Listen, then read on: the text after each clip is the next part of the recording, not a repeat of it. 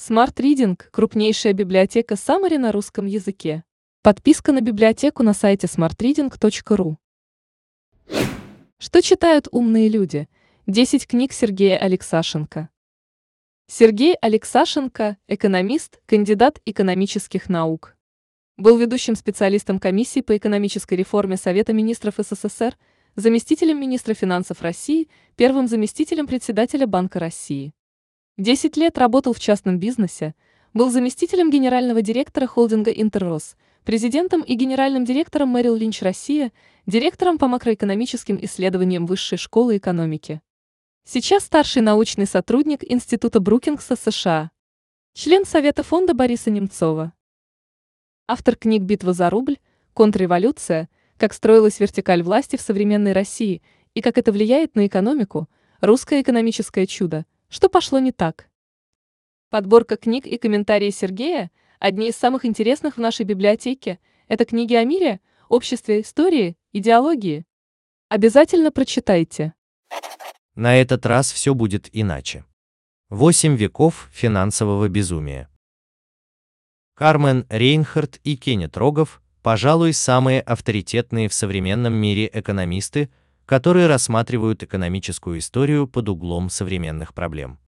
От политиков очень часто приходится слышать фразы об уникальности исторического пути, об особенностях национального менталитета, о неповторимой специфике экономических механизмов и законов в одной отдельно взятой стране.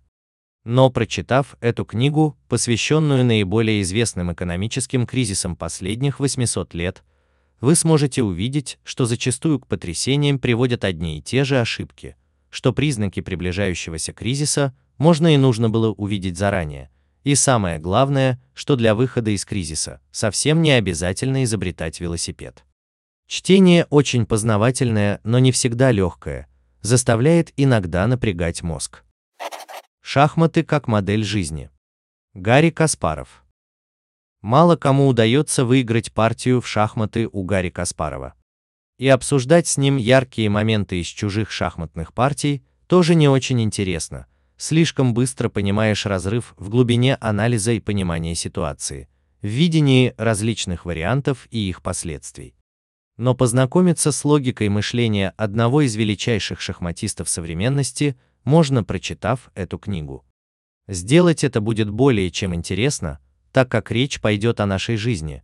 В ней каждый сможет найти те или иные параллели со своей жизнью и сравнить свой выбор с выбором автора.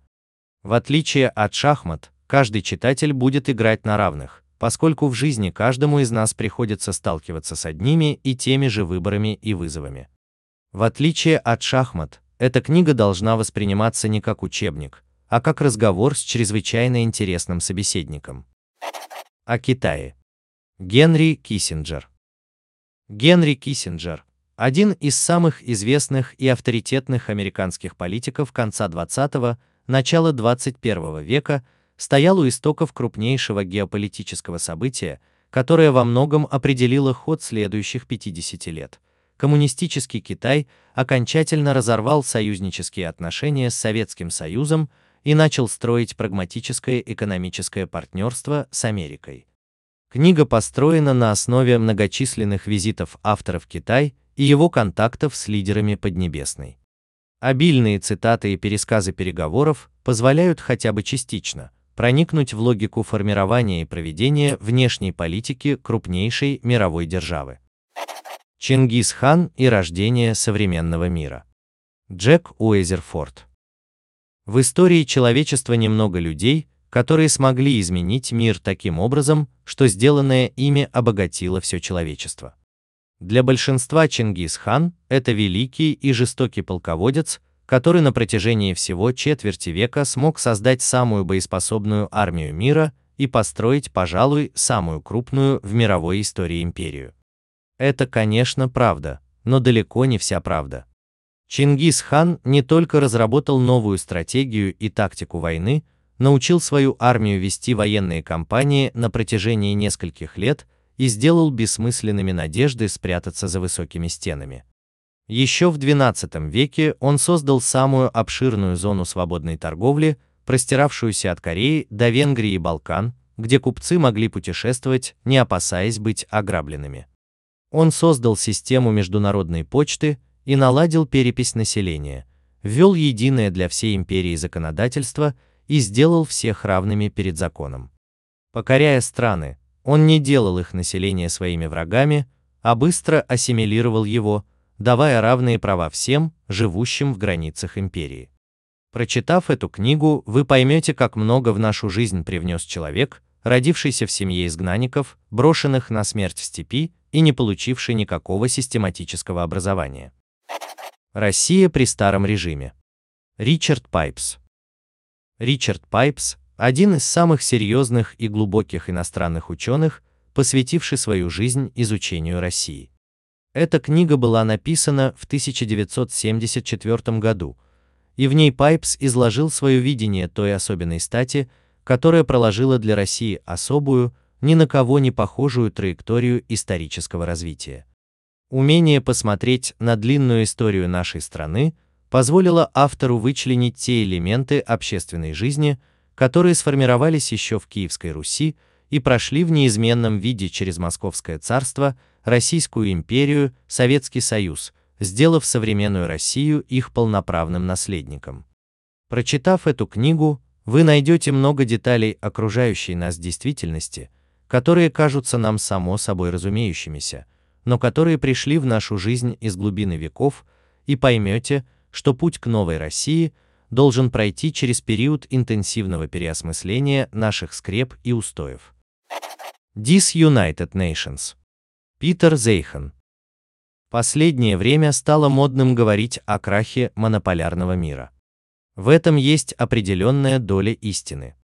И в том, что современный послевоенный мир в значительной мере развивался с опорой на то, что ему давали Соединенные Штаты Америки, это безопасность мировой торговли и инвестиций, технологическое лидерство, мировая финансовая система, система международных организаций, правовая система и в том, что у сегодняшней Америки уже не хватает ресурсов и желания сохранять роль единственного глобального лидера.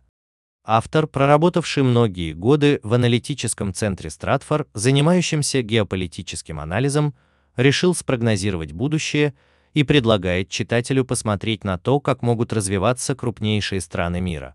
Америка, Великобритания, Китай, Россия, Франция, Германия, Турция, Аргентина, Бразилия, Саудовская Аравия, Иран. В мире, где каждый будет сам за себя. Где Америка перестанет тратить свои ресурсы на поддержание мирового порядка и позволит странам решать свои проблемы самостоятельно.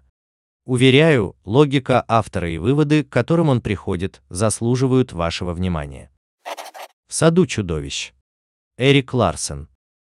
Трансформация демократического государства в авторитарный режим и далее в диктаторский не происходит мгновенно. Это только для историков пара десятков лет просматривается как одно мгновение, а для людей, живущих в это время, каждый день случаются маленькие события, которые чуть-чуть меняют привычную жизнь, но не заставляют их осознать, что эти перемены являются лишь началом длинного пути с понятным результатом. Участники событий предпочитают промолчать и надеются, что это их не коснется, хотя за окном жизнь уже поменялась самым радикальным образом.